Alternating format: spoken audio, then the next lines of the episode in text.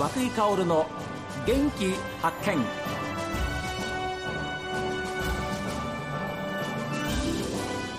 おはようございます。和井薫です。和久井薫の元気発見。一日の始まりは私が発見した北海道の元気な人と出会っていただきます。今週は札幌市大通り西18丁目の焼き鳥屋さん炭火屋成美の成美健一さん奥様のみゆきさんにお話を伺っています。どうなんですか？その高校を卒業してその後の進路というのはどんなふう？一応あのサッカー続けさせてもらって大学まで行って殺大サッカー部に入ってはい。殺大サッカーって強いですよ。いやあの頃そうですね。僕たちが入る前の年天皇杯でベスト8行きましたから。ですよね、はい、全国でね、はい。だから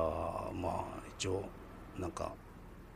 特待生って言ったらもうバカにされるかもしれないですけど一応それで入って、えー、期待されたんですけどね、えー、ただあの頃はも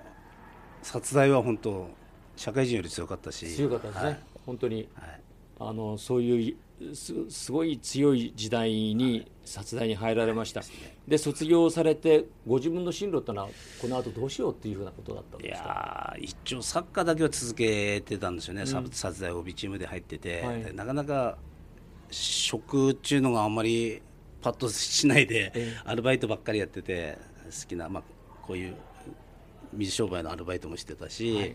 その時に郵便局からどうだと。サッカー部ちょっと強化したいんだけどっていうことで先輩に研修受けれっていうことで受けて。札幌の郵便局。そうです。で豊平郵便局に採用になってでまだずっとそう豊平山花郵便局篠原郵便局まで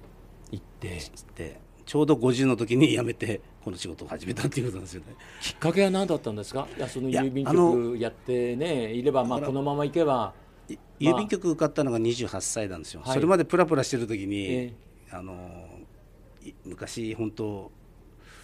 バブルの前だと思うんですけど、えー、もうすごい流行ってるあの昼間喫茶店夜パブっていうね、はあ、豊平橋のとこに石造りの店があってそこでちょっとアルバイトをしてその頃はそのもうハイカラ流行だったんでしょ？そういうお店がそうですねかっこよかったんですねどうぞ。おしゃれでした、はい、でそこでなんかこの楽しい仕事を経験して、はい、それがあって将来なんかこういうなんかお酒も好きだし話も好きだし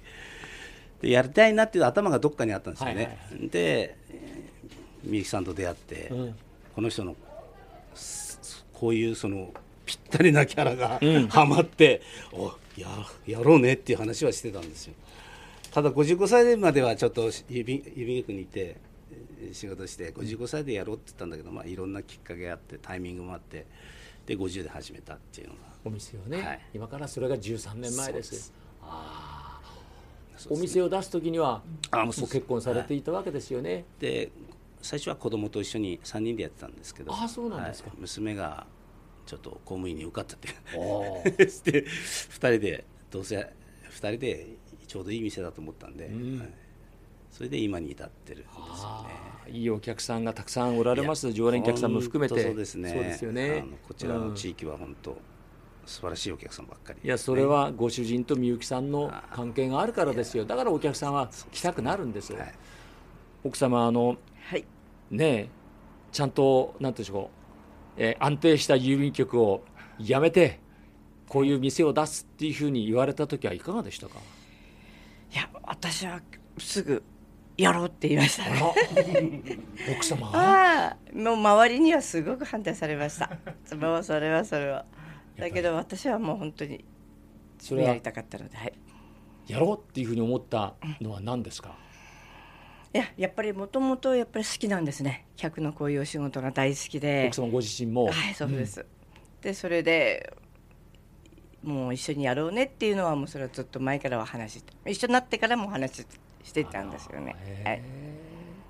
周りは反対ありました？もう反対ですよね ほとんどほとんど反対でしたねやっぱり郵便局やめてもったいないっていうことでしょうねそれが一番でしたね、うん、親からもね言われましたね。それは覚悟してましたね。はい それは覚悟してた？してましたしました。だって利害はされないだろうなと。うん、それどうやって説得したんですか？いや親は結局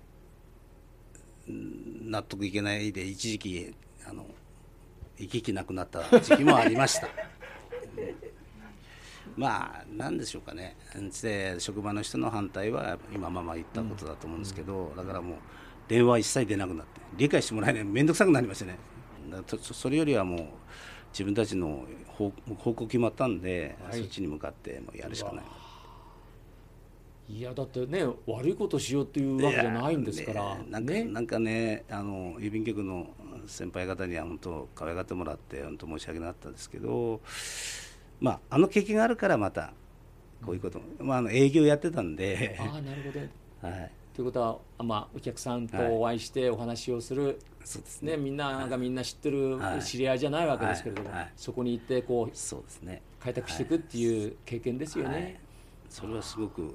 今に生きてんじゃないかなと思いますね。それは奥様例えばご主人がそういう思いで辛い思いしてるなっていうふうな時こう分かるような時ありました？ありましたね。ありました？ありました。はい。本当にあの始めた時も本当苦しかったでしたね。はい。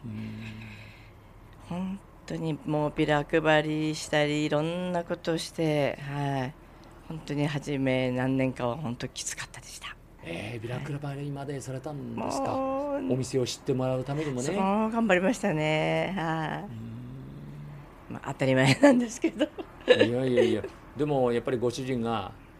こういうふうにいくぞっていうふうなやっぱり自信みたいなものを感じたものもあったんじゃないですか。すね、ありましたね。ご主人がやっぱりどうしようかななんかそういうふうに言われたらちょっとフラフラフラフラしてるんじゃね、うんはい、こっちも悲しくなりますもんね。うん、そうですね。あのとにかくだからもうここの地域に選んだ時点でこの地域に根ざした店をやりたかったんでだから辞める時にはいつやるだとかっていう元郵便局の人にも言わなかったしサッカー関係も言わなかったしまあここの地域でお客さんを作ろうっていうスタンスでやったんでだからちょっと時間かかりましたけどただ聞き捨てで来てくれる人はいました。職場の人には。OB だとか。OB が結構多いんですよね。そうですね。うん。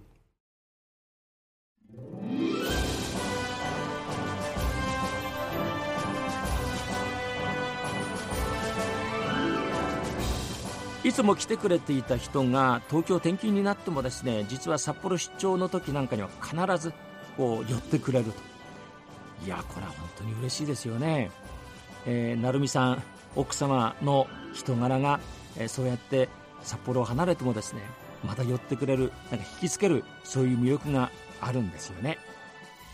さあメールはこちら元気アットマーク STV.jp genki アットマーク STV.jp ファックスは0112027290